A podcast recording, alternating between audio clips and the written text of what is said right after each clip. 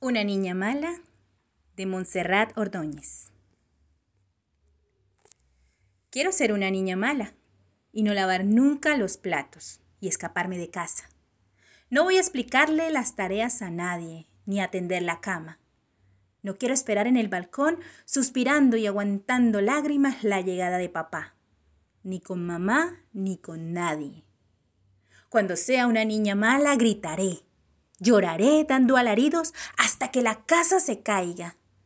Cuando sea una niña mala, no voy a volver a marearme y a vomitar, porque no voy a subir al auto que no quiero para dar las vueltas y los paseos que no quiero. Ni voy a comer lo que no quiero, ni a temer que alguien me diga, si vomitas te lo tragas. Pero a papá no se lo hacen tragar. Yo voy a ser una niña mala, y solo voy a vomitar cuando se me dé la gana, no cuando me obliguen a comer.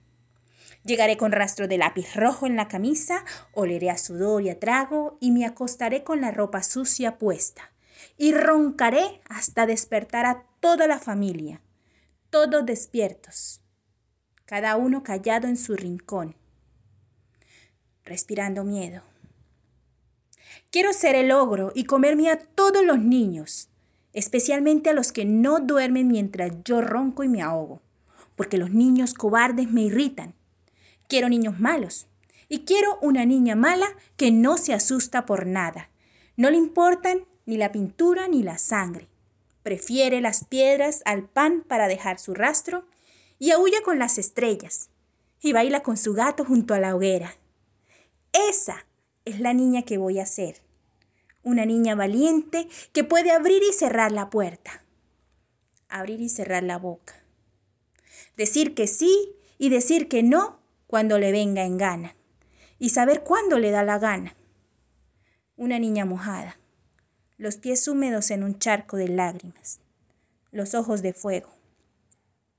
La niña mala no tendrá que hacer visitas ni saludar, pie atrás y reverencia ni sentarse con la falda extendida, las manos quietas sin cruzar las piernas.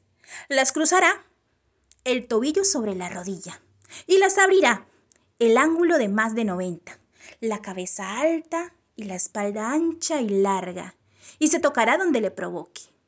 No volverá a hacer las tareas, ni a llevar la maleta, ni a dejarse hacer las trenzas a tirones cada madrugada entre el huevo y el café.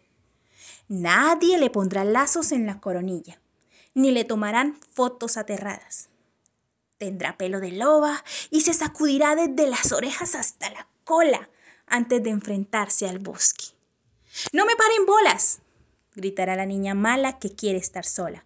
No me miren, no me toquen.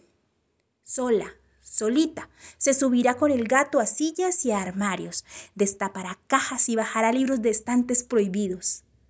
Cuando tenga su casa y cierre la puerta, no entrará el hambre del alma, ni los monos amaestrados, ni curas ni monjas.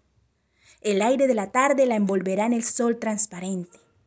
Las palomas y las mirlas saltarán en el techo y las terrazas, y las plumas la esperarán en los rincones más secretos y se confundirán con los lápices y las almohadas.